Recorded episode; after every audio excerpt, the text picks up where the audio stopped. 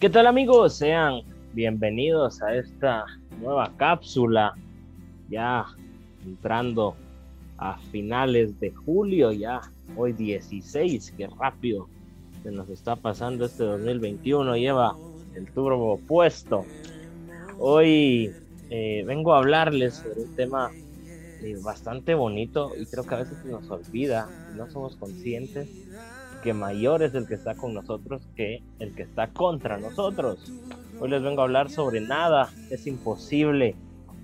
Eh, nos vamos a 1 Corintios 15, 55 y 57 y dice, ¿dónde está, oh muerte, tu victoria? ¿Dónde, oh sepulcro, tu aguijón? El aguijón de la muerte es el pecado y el poder del pecado es la ley pero a Dios gracias que nos da la victoria por medio de nuestro Señor Jesucristo. Lo enlazamos con lo que dice Marcos 16:6, que dice, mas él les dijo, no os asustéis, buscáis a Jesús Nazareno, el que fue crucificado, ha resucitado, no está aquí, mirad el lugar en donde le pusieron. Muchos cristianos y no cristianos pueden llegarle a temer a la muerte, pueden llegar a decir, no, que cuando yo muera ahí va a terminar todo, yo creo que voy a reencarnar en otra persona, yo creo que voy a reencarnar en un animal, yo creo que voy a reencarnar en una flor, y así sin número de, de pensamientos erróneos que, las personas tienen. Nosotros sabemos que el morir va a ser ganancia. Nosotros tenemos a un Dios que ha sido el único. No importa cuántos dioses existan, dioses del sol, dioses de China, dioses del Medio Oriente, no importa, ninguno ha resucitado.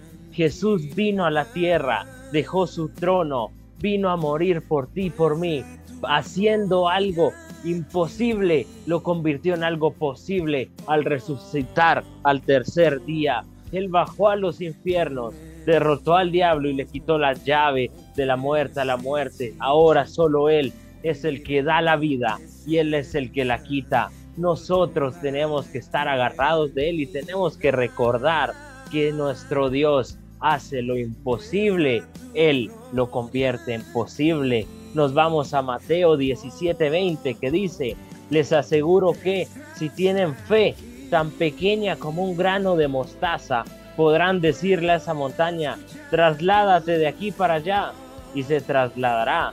Para ustedes nada será imposible.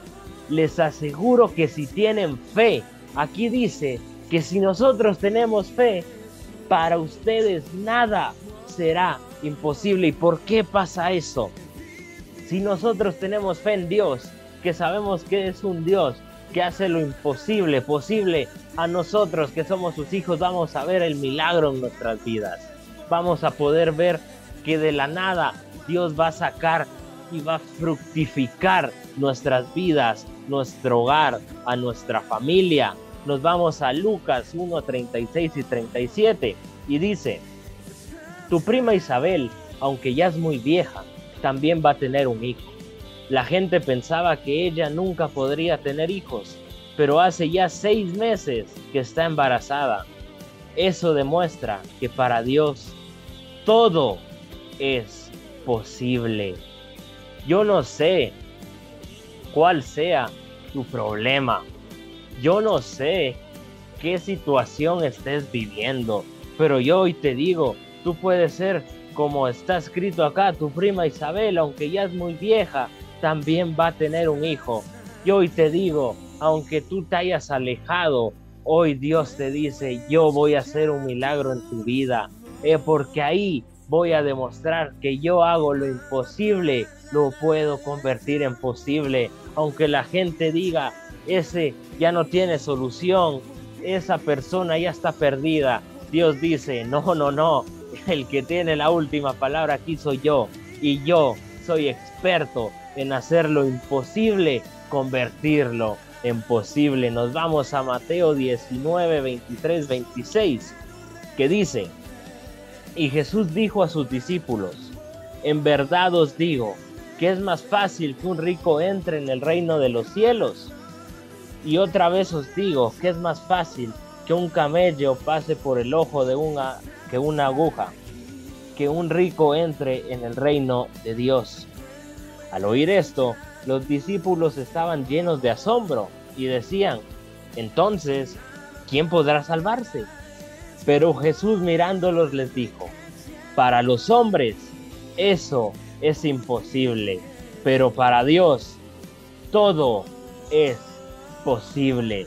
Yo no sé, como les comentaba hace un instante, cuál sea tu situación, pero te animo y te reto, si lo quieres ver así, a que dejes de estar haciendo lo que estás haciendo al terminar este episodio, incluso ahora, que lo pares y que te pongas a meditar uno o dos minutos y te des cuenta la magnitud que es tu Dios, que cuán grande es nuestro Dios que está a nuestro favor y que nadie, aunque tengamos a un ejército gigantesco en contra nuestra, tenemos que tener la satisfacción de que Dios jamás ha perdido una batalla y jamás la perderá, porque Él es experto en convertir lo imposible en posible. Cierro con lo que dice Malaquías 4.2. Mas para vosotros, los que teméis mi nombre, nacerá el sol de justicia y en sus alas traerá salvación. Mas para vosotros, los que teméis mi nombre, más para Luis que teme mi nombre, más para Oscar que teme mi nombre, más para Andrea que teme mi nombre, nacerá el sol de justicia y en sus alas traerá salvación. Hay esperanza para tu problema. Yo no sé cuál sea tu problema. Estamos viviendo una crisis nunca antes vista en la humanidad. Yo te digo, pon lo imposible en las manos de Dios porque lo imposible para los hombres es posible para Dios. Pon tu carga en Él y descansa en Él. Cierro con lo que dice Apocalipsis 1.8 y dice, yo soy el alfa y la omega, dice el Señor Dios, el que es, el que era y el que ha de venir, el Todopoderoso. Yo te animo, no desmayes, sigue tu lucha, pon tus problemas en Dios descansa en Él, porque sólo así podrás salir de tu problema, podrás alcanzar tus metas, podrás llegar a cumplir el propósito que Dios tiene para tu vida. Pero cree en Él y ten seguridad de que tu sueño podría parecer imposible en este día. Tú podrías estar soñando en que quieres estar en una universidad privada, en un colegio privado, estar estudiando en otro país, estar trabajando en el extranjero, yo no sé, pero yo te digo, aunque los hombres te digan, no, no, mi hijo, no, mi hija, eso es imposible. Yo te digo que tenemos un Dios que lo imposible lo puede hacer posible. Solo ora, clámale, búscale en la intimidad y Él te va a recompensar frente a las personas. Gracias por haber escuchado. Estamos llegando al final de esta cápsula ya 16 de julio que Dios me los bendiga.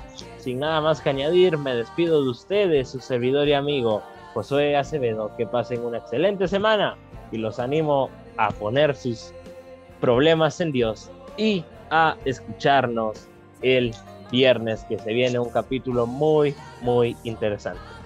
Sin nada más que añadir, con su permiso, Dios les bendiga.